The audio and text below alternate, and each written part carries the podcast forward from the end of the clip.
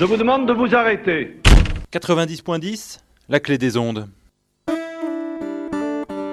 La clé des ondes ouvre le chemin des transitions.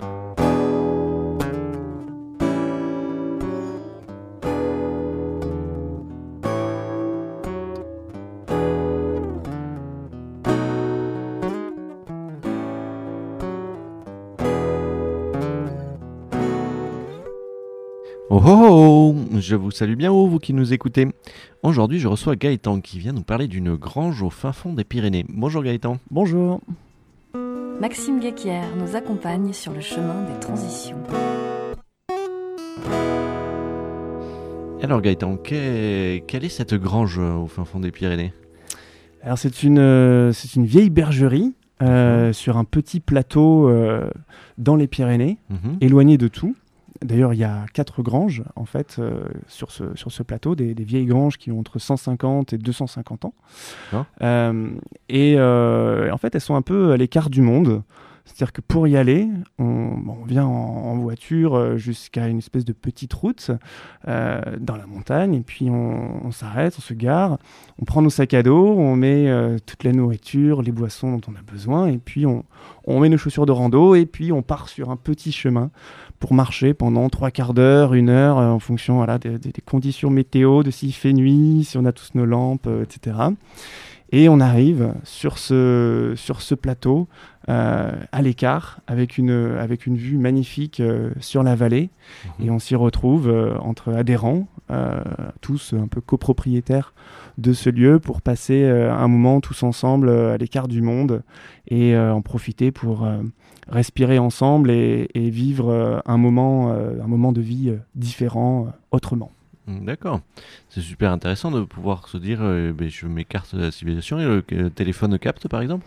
Euh, hélas, euh, non seulement le téléphone capte, mais on a même la 4G maintenant. Ah ouais donc, Ah, à l'écart de la civilisation, mais quand même, elle est toujours là, hein, Ouais. toujours présente. Et d'ailleurs, depuis, euh, depuis euh, au moins une trentaine d'années, parce que pour moi, ça a toujours été là, il y a même un, un pylône électrique euh, à 20 Ouais. mètres de la grange. Moi, je l'oublie parce qu'il a toujours été là, mais c'est vrai que on, est éloigné parce qu'il n'y a pas le bruit des voitures, il n'y a pas d'enseigne lumineuse, il n'y a pas de pollution lumineuse, etc., etc. Mais on sent quand même, malgré cette, cette, euh, cet écart qu'on met grâce à ce petit chemin, cette parenthèse, euh, qu'a- que c'est difficile quand même de, de- de sortir complètement de, de cette civilisation. L'électricité alors? Alors non.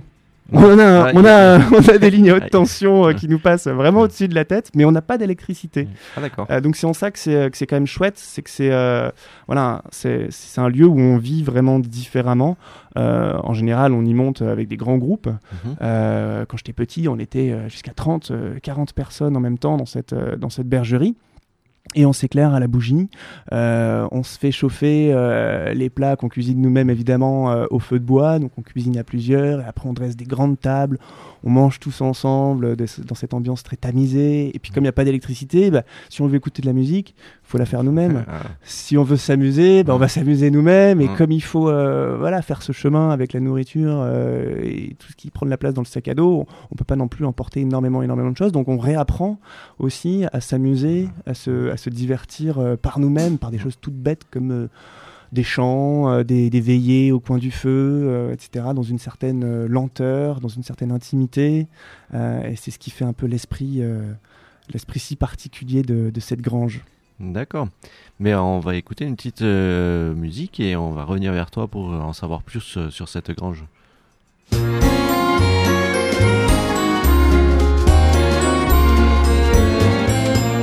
Ma France à moi, elle est joyeuse. Elle dit bonjour et comment allez-vous? Mais elle sait dire non, elle est frondeuse. On ne la fera jamais mettre à genoux.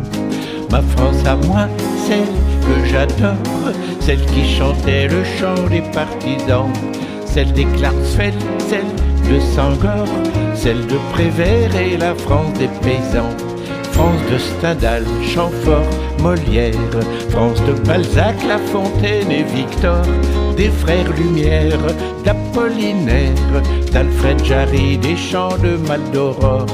Ma France à moi, qu'avant tout j'aime, c'est celle de la liberté d'expression.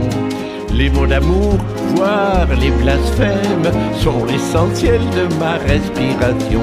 France de Matisse, Monet, Soulage, France de des projets, des tweets de pivot, France de Coluche, France du partage, France de Daumier, Gottlieb et Picasso. Ma France à moi, peut-être croyante, mais a parfaitement le droit d'être athée. Bible ou Coran, si ça lui chante, elle dit pardon, c'est pas ma tasse de thé. Ma France à moi, elle est gourmande d'accordéon, de jazz et de verdi. Elle chérit ses enfants de légende, ceux du Veldiv et ceux du paradis. L'obscurantisme d'un autre âge, les fanatismes, elle en a fait son deuil. Aucun racisme, aucun clivage ne sont bienvenus sur sa terre d'accueil.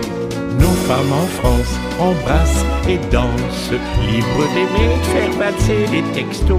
S'apprécient guère qu'on les tabasse, ni d'être voilés, ce ne sont pas des bateaux. Et oui, ma France adore ces femmes, les Barbara, Colette, Marie Curie, les de Beauvoir, celles qui s'enflamment, Lucie Aubrac, Simone Veil, Adjani. Ma France de Jaurès fut compagne, et des savants, des chercheurs, elle raffole. Jules Ferry, Pasteur, Charlemagne, c'est grâce à eux qu'on va tous à l'école. Bien sûr, ma France, elle est laïque de pensée libre et libre de parole. C'est la France de la République. Les religions s'apprennent pas à l'école. Cette France que certains haïssaient. À ceux qui l'aiment, il vous faut la laisser. Cette chanson libre jaillit de mon cœur. J'aimerais que les écoliers la prennent par cœur. Car cette France-là, tel est mon vœu. Je souhaite qu'elle soit demain leur France à eux, car ma France à moi, elle est comme ça. Et bonjour Xavier. Bonjour Maxime, bonjour à toutes et à tous. Alors, quelle est cette euh, belle voix qu'on vient d'entendre? Ben, cette petite voix fluette, c'est celle de Pierre Perret, 84 ans, qui a sorti un album euh, aidé et accompagné par les ogres de Barbac, qui lui avait déjà euh, permis de réaliser un album hommage. Euh, Pierre Perret qui sort cet album Humour Liberté, avec ce titre que l'on vient d'entendre, Ma France à moi. Pierre Perret, ça fait euh, plus de 60 ans euh, qu'il chante dans notre poste radio, et ce Ma France à moi fait euh, référence, euh, on, on l'entend on sans doute, au Ma France de Jean Ferrat, qu'il chantait lui en, en 69, euh, chanson qui à l'époque avait été censurée d'ailleurs. Euh, Ma France à moi, donc cette France qui essaie toujours de trouver de, de l'unité, de d'être frondeur, euh, comme lui sait l'être par ailleurs. Quel, quel art Bravo Xavier. L'association Dynamo s'écoule sur le chemin des transitions. Et donc, euh, du coup, je me retourne à nouveau euh, vers toi, euh, Gaëtan, donc, pour nous parler de, de cette grange au fin fond des Pyrénées qui n'a pas d'électricité et la 4G. voilà, c'est ça. Et donc, euh, je me pose une question si vous n'avez pas l'électricité, vous devez peut-être pas avoir d'eau non plus, non alors? Si, on a de l'eau. Ah. On a de l'eau euh, qui nous vient du torrent. Ah. Directement, qui a une C'est pas de dizaine municipale alors? Eh non, non, non, non. On- L'approvisionnement en eau ainsi que son assainissement n'est pas assuré par les collectivités. Elle est assurée euh, par nous-mêmes. D'accord. Euh, donc c'est c'est rigolo parce que ça permet euh, bah, de prendre conscience euh, de ce que ça demande de faire venir de l'eau jusqu'à chez soi et ensuite de qu'est-ce qu'on en fait. Donc comment est-ce qu'on s'y prend? Bah, On a tout simplement posé un, un tuyau qui va de la grange jusqu'au torrent. Alors c'est pas non plus complètement exemplaire pour l'instant. On a toujours fait comme ça depuis des décennies et jamais il n'y a jamais eu de problème. Euh, mais euh, c'est vrai qu'on on- commence un peu à se poser des questions. Il y a eu quelques années euh, auparavant un berger qui est revenu pas très loin de, de- de ce torrent et donc il y a, il y a potentiellement des risques de voilà, de contamination, de choses comme ça. Donc, ce qu'on va, ce qu'on va mettre en place, c'est un, un système tout simple de filtration euh, céramique. Mm. Euh, donc, qui est un, qui est un système où l'eau passe à travers des, d'ampoules en céramique et par la microporosité, ça permet de, de- de filtrer les éventuels euh, germes. Voilà, mais de toute façon, on a des consommations d'eau qui sont très restreintes. Euh, c'est juste pour la cuisine, pour, pour la vaisselle et, et l'eau. Euh, pour boire, je veux dire. Et, euh, et c'est tout, en fait. Et on a un petit lavoir en, en extérieur aussi, dans une vieille pierre creusée qui a plus de quasiment 200 ans. Alors attention quand même, euh, la- les filtres en céramique ne vont pas euh, t'empêcher d'avoir une contamination bactérienne. Et je vous invite vraiment à faire attention à bien nettoyer les, les bougies en céramique euh, régulièrement Ouais, ouais. pour, euh, pour pouvoir euh, préserver cette qualité d'eau extraordinaire. Et, et donc du coup, au niveau des toilettes, ça se passe comment alors? Eh ben, les toilettes, c'est tout simple. C'est des toilettes sèches. Voilà, Mhm. donc des toilettes dans une petite cabane au fond de la montagne. Mhm. Où On a une magnifique vue sur, euh, sur la vallée, donc c'est euh, c'est un moment très agréable quand on s'y rend. Ça, ça donne envie d'adopter ce, ce système. Voilà, ça sent, ça sent, ça sent bon. euh, soit on ramène de la sciure de bois, euh, soit on, on récupère des feuilles mortes. Il y en a plein à profusion qu'on qu'on broie un petit peu plus finement avec les mains, tout simplement. Euh, et avant, on avait un autre système. On faisait couler de, de l'eau en fait dans un trou qui évacuait en profondeur, etc., etc. Et c'était l'horreur. En fait, ça puait. Et les toilettes sèches, c'est beaucoup mieux en fait euh, depuis euh, parce qu'on n'a plus d'odeur et puis on, on est sûr de où est-ce que va cette euh, cette matière qui peut Ouais. être très féconde Et très fertile. hein. et très fertile. Et, euh, et donc du coup, j'imagine un compostage sur, sur place alors? Voilà, on... ce qu'on faisait avant, c'était euh, bon, très simple. hein, on n'y allait pas très très souvent dans cette grange, euh, donc on, faisait euh, tout simplement un trou pour toutes les matières organiques et, euh, la végétation, la, la- flore qui est très très vivace là-bas, s'occupait de la de la décomposition. Et puis on s'est dit que quand même on allait faire un petit effort, donc on a construit là cette année une fagotière. Donc c'est un, c'est un compost qui est fait avec les, les, les- les parois du compost sont faits avec des petits fagots. D'accord. Euh, et donc, euh, c'est des matériaux euh, locaux, récup. de récup. et puis, s'ils se dégradent, ben, c'est pas grave, on en remettra d'autres, et puis ça continuera comme ça. Voilà, ouais, parce que j'imagine que amener une palette avec euh, 35 minutes de marche, Et ben voilà, c'est un peu compliqué. on ouais. y réfléchit à deux fois. donc, on essaie au maximum de faire avec ce qu'on trouve sur place. Ouais, mais c'est super intéressant. ouais. Et, euh, et après, au niveau de, de l'entretien, alors vous faites comment euh, Parce qu'il y, a- il y a une grange de, de 200 ans, tu disais, euh, Eh oui. ça s'entretient. hein, Bah, pas tout seul, hein. Donc euh, là, le, le- le principe, euh, c'est c'est là qu'on retrouve un petit peu euh, celui de l'autogestion. On essaie de responsabiliser tout le monde à la question de l'entretien. Donc déjà, faire attention à cette, à cette vieille grange, en prendre soin comme on prendrait soin de, de chez soi. On n'est on pas là pour, euh, pour profiter d'un lieu euh, et puis euh, laisser à d'autres le soin de l'entretenir. C'est à chacun d'y faire attention. Donc déjà, quand on monte, le respecter, le connaître, le comprendre. C'est comme la planète Terre, ça, non? bah un petit peu, ouais, voilà. C'est-à-dire qu'on regarde, on fait le tour des murs, euh, on, on enlève un petit peu les, les, les plantes qui poussent dans les pierres, euh, etc. Et puis de temps en temps, il faut qu'on fasse des, des chantiers où euh, on va monter euh, du matériel. Mhm. Donc là, monter un sac de, de- De de ciment, hein. ciment sur un chemin, bah, je peux vous dire qu'on y réfléchit à deux fois et, ça, et ça responsabilise. Alors cela dit, on n'est pas non plus dans un, dans un dogme absolu de il faut tout faire à pied avec des méthodes tradies, etc. La grange, elle est âgée. Euh, et euh, autrefois, ces granges-là, quand c'était encore des bergers qui s'en occupaient, ils y étaient là pendant six mois de l'année. Mhm. Euh, ils se relayaient, etc. Donc ils pouvaient vraiment en prendre soin tous les jours. Là, on ne peut plus faire ce genre de- Mhm. de- d'attention quotidienne. Donc de temps en temps, il faut qu'on fasse des gros chantiers, il faut qu'on demande assez grosses quantités de, de- de matériel. Et, et donc là, on, on est en train de regarder est-ce qu'on va le faire par des mules Mhm. ou par héliportage. Et alors, c'est pas du tout écolo, c'est pas du tout durable, euh, mais ça pose justement des, des- des questions. Euh, ça nous permet de prendre conscience aussi bah, de, de certaines contraintes euh, qu'on a, euh, du fait que bah, on n'a pas toujours forcément le, le choix de faire tout comme on voudrait, et ça permet aussi de se poser des, des questions sur les limites de, de nos alternatives. Cette question-là sur le- les outils qu'on utilise, est-ce qu'ils sont durables, écolo ou pas, on les a par rapport aussi au chantier bois. Ouais, Donc pour se chauffer, pour faire à manger, Mhm. euh, on utilise la cheminée. ouais. Et donc le bois, on va le chercher autour. Euh, Ça tombe bien parce que euh, depuis qu'il n'y a plus de bergers, c'est-à-dire depuis une soixantaine d'années, il n'y a plus de moutons. Donc la forêt commence à reprendre ses droits. Et ça va à une vitesse assez folle. Donc on fait un travail aussi euh, d'entretien paysager, même si euh, on n'a pas trop le- les moyens de, de- de lutter contre le retour de la forêt. Il faudrait des moutons euh, chaque année euh, qui puissent euh, pâturer. Et donc pour couper du bois, une- au début, les fondateurs de cette association voulaient surtout pas de tronçonneuse, ils voulaient faire tout à la scie, etc. Et là encore, on se rend compte que c'est très physique. Mm. Et on se rend compte que l'énergie pour l'obtenir, ça demande de l'énergie. Mm. Et là, on le sent par notre propre corps. Quand il faut abattre des arbres à la scie, à la hache, qu'il faut Mm. ensuite les débiter, qu'il faut ensuite les stocker Mm.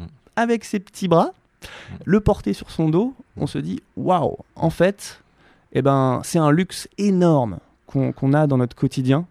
euh, d'avoir juste euh, pour se chauffer à tourner un bouton sur un chauffe-eau, etc. Quand on doit soi-même aller chercher le bois, le stocker, ensuite le ramener à la cheminée et tout.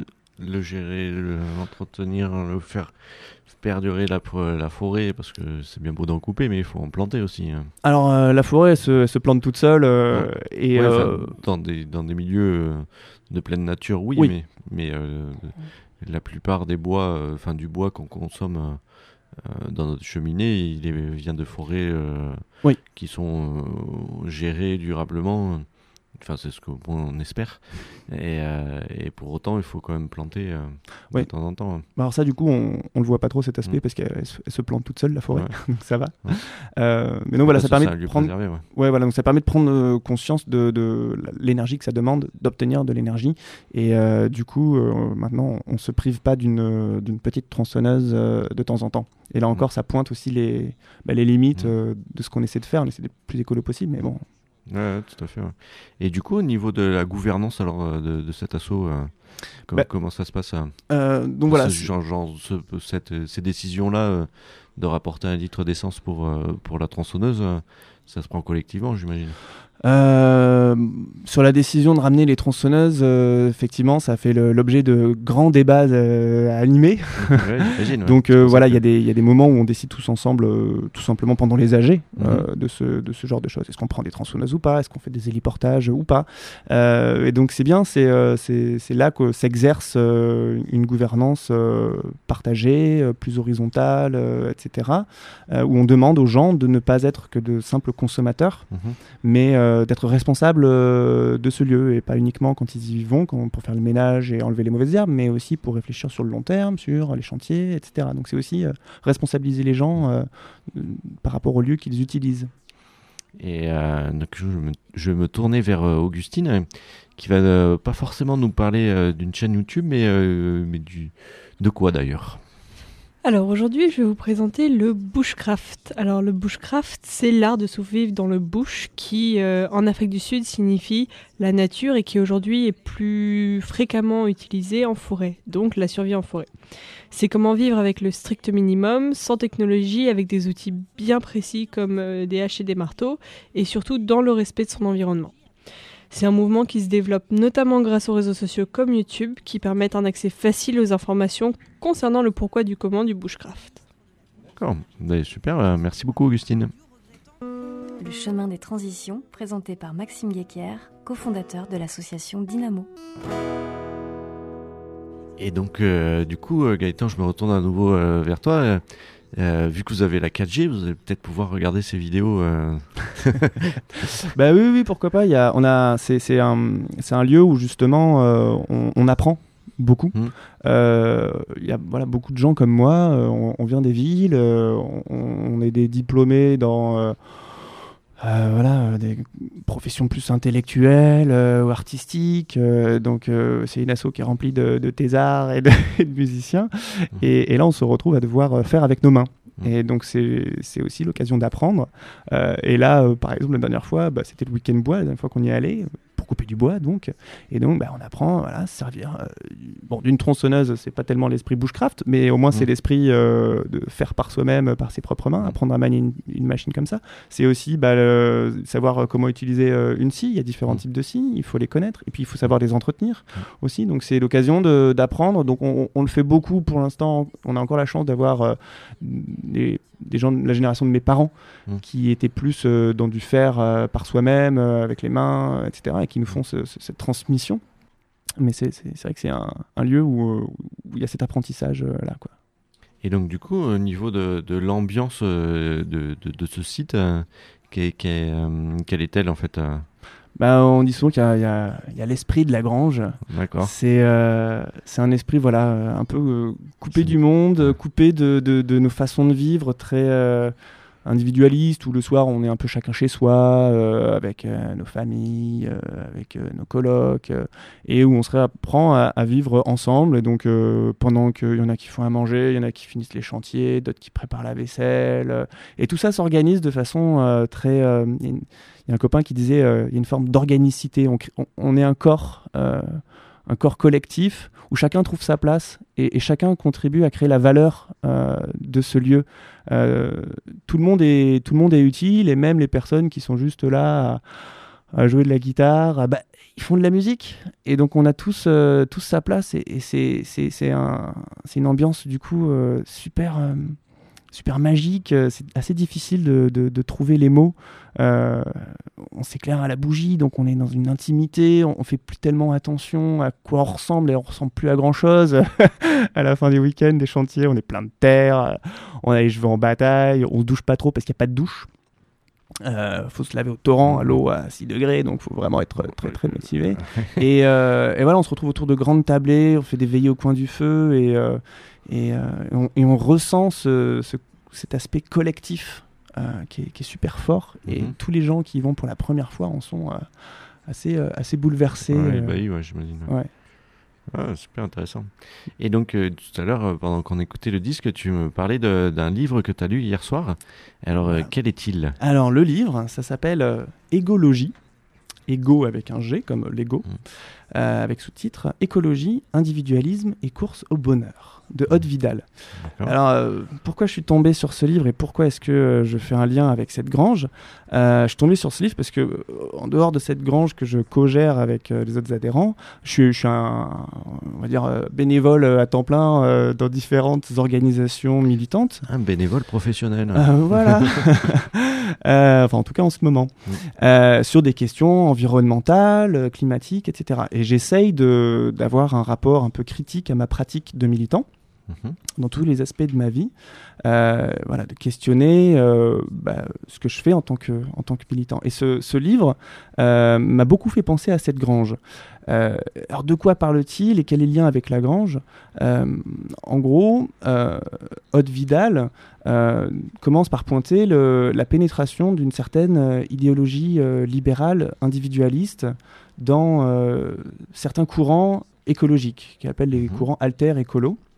D'accord. Euh, et cette, cette, cette idéologie individualiste voilà, prône l'individu, euh, met l'individu au, au centre de la société, en fait la, la brique élémentaire de la société et, et incite l'individu à poursuivre le bonheur, son- sa quête de bonheur Mhm. euh, au travers du développement personnel, etc. Et incite les individus à se responsabiliser pour trouver en eux-mêmes des ressorts pour atteindre ce bonheur. Et en trouvant ce bonheur, euh, ces courants écologistes espèrent faire tache d'huile, euh, par capillarité, changer le monde. C'est l'idée Mhm. de se changer soi pour changer le monde. Euh, et ce qu'elle pointe dans ce livre, euh, en fait, il faudrait vraiment y revenir euh, de façon beaucoup plus approfondie. Et je, t'invite à, à inviter à cette émission euh, la, la militante qui me l'a mis entre les mains. C'est une personne super, je lui rends hommage, je la remercie très chaudement de me l'avoir mis entre les mains. Elle a plein de choses à dire qui sont passionnantes. C'est une, euh, c'est une nana qui est euh, super active, qui a plein de choses à dire. Donc j'espère qu'elle viendra se présenter elle-même Mhm. ici et parler de ce livre un petit peu plus en profondeur.